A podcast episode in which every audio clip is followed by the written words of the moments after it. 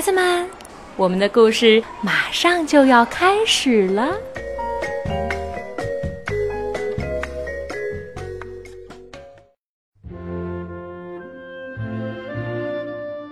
小朋友们好，我是小薇阿姨。今天我在福州给你们讲故事。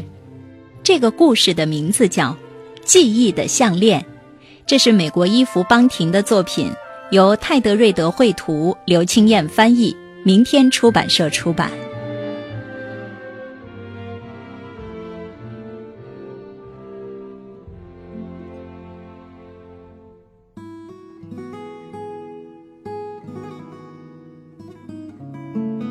罗拉坐在后院的橡树下，小花猫咪咪躺在她的身边，不时摇着尾巴。爸爸和新妈妈珍妮正在门廊上油漆栏杆。珍妮停下来，伸手拨了拨头发。她穿了一件沾满油渍的衬衫和一条紧身牛仔裤。要不要喝点柠檬汁？她问罗拉。罗拉摇摇头。当珍妮看着她的时候，她正好从大腿上的红色绒布盒里拿出那条记忆的项链。项链上的扣子闪闪发亮，还映照着各种形状的橡树叶影子。珍妮用油漆刷蘸了一些漆料，继续工作。她的肩膀看起来很僵硬。罗拉常常当着新妈妈的面拿出这条项链。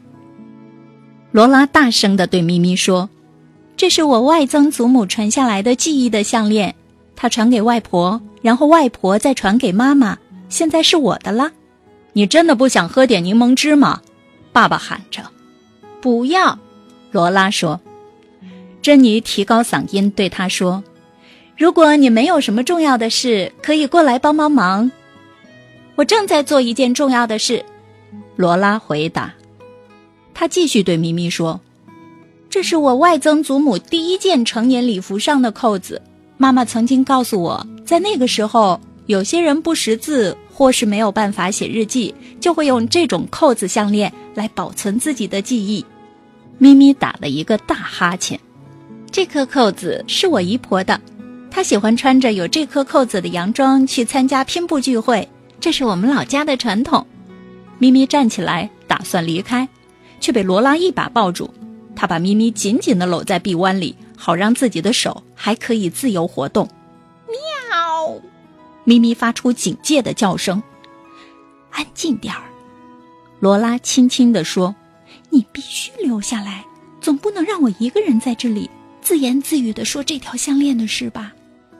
这三颗扣子是我两个表姨婆的，她们非常喜欢参加拼字比赛。”罗拉的视线穿透前额的刘海，凝视着爸爸。他正在倒柠檬汁，把冰凉凉的杯子递给珍妮，而珍妮则跪坐在地上，微笑地看着他。罗拉看见爸爸伸手轻轻地抚摸着珍妮的脖子，他常常这么做。有时候，爸爸和珍妮会在罗拉上床以后一起坐在门廊上。罗拉的房间就在门廊的上方，所以他都会听见他们轻声细语的交谈和嬉笑。他们似乎非常快乐，但是这种快乐的笑声，却总是刺痛罗拉的心。他把玩着手里的扣子，心里想：接下来是最棒的部分，别管那些表姨婆了，直接跳到妈妈。他对咪咪说：“别一直扭来扭去。我告诉你，这颗是妈妈高中毕业舞会礼服上的扣子，这是她结婚礼服的扣子。它当然是白色的。看见这颗小扣子没？它是从我的寿喜礼服上拔下来的。还有这一颗，是我参加五岁生日派对的时候身上穿的小洋装的扣子，我记得很清楚呢。”罗拉停下来喘口气儿，又偷瞄了珍妮一眼。心里想，自己这么做一定很伤他的心。突然间，罗拉觉得自己实在很残忍。不过，这种感觉一下下就消失了。他其实不讨厌珍妮，只因为珍妮嫁给了爸爸。他必须快一点。爸爸已经下了门前的台阶，朝他走过来。这颗卡其色的扣子是从爸爸的军服上剪下来的。他被征召到波斯湾打仗。当他平安回家的时候，妈妈高兴的哭个不停，所以就把这颗扣子剪下来串进了项链里。爸爸站在他的面前，裸露的脚踝和那双旧布鞋正好对着他。罗拉在爸爸还没来得及阻止以前，罗拉马上接着说：“最后这颗扣子原本缝在妈妈的睡衣上，就是她死的时候身上穿的那件衣服。爸爸特别为我把它保留下来。”他举起记忆的项链，转了转，项链上扣子的色彩在他朦胧的眼中也变得模糊不清了。咪咪忽然跳起来，小心！爸爸担心地说。可是已经太迟了。咪咪的爪子扯断了项链，一时间，所有的扣子就像向日葵花的种子散落一地。罗拉用手蒙住眼睛，啊，不要！门廊上，珍妮赶紧放下油漆刷，快步跑过来。没关系，亲爱的，他说，我们会找到他们的。于是，三个人趴在草地上四处寻找。我找到一颗了，爸爸说，这里也有一颗。珍妮叫喊着。咪咪坐在倾斜的篱笆上看着他们。坏咪咪，罗拉小心地把扣子一颗颗地收进盒子里。这里有四十三颗，还差七颗。他们又找到六颗，每个人的膝盖上都沾满泥巴，蚂蚁也在他们的手上爬来爬去。他们在满地的落叶和那些从门廊前山茶花丛中吹落的花瓣里仔细寻找。你知道还差哪一颗吗？珍妮问。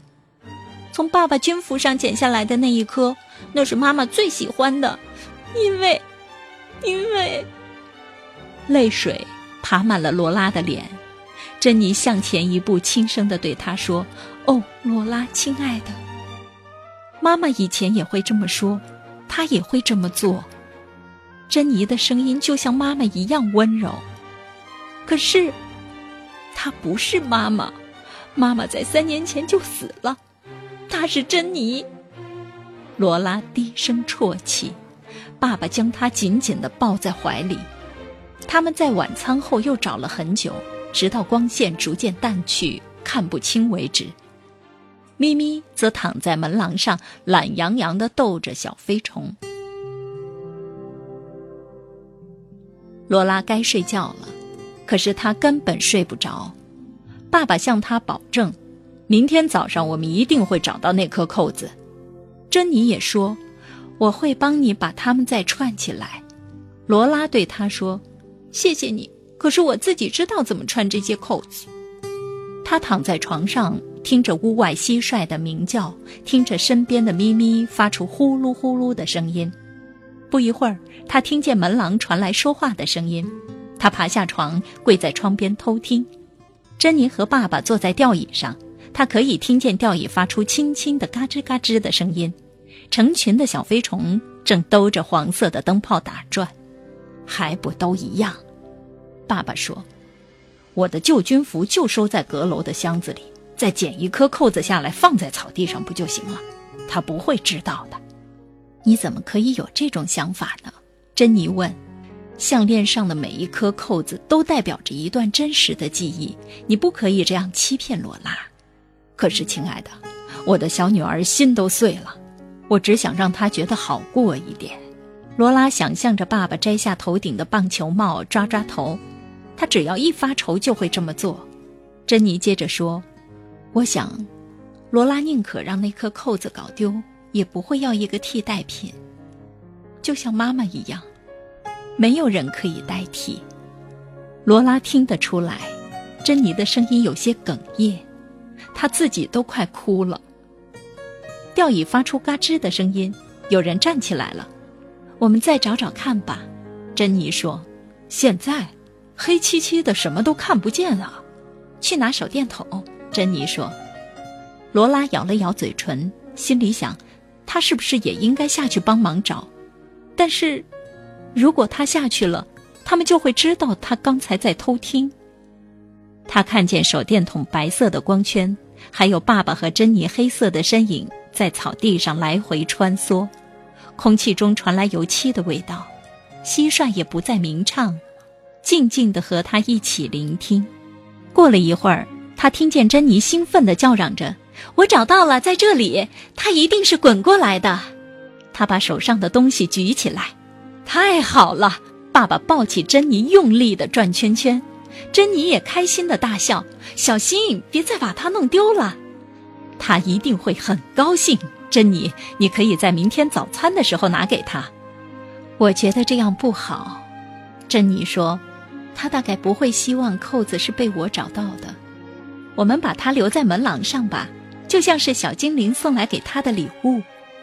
罗拉慢慢地爬上床，咪咪早就钻进了他温暖的被窝。罗拉轻轻地把它推开，喵！它发出警戒的叫声。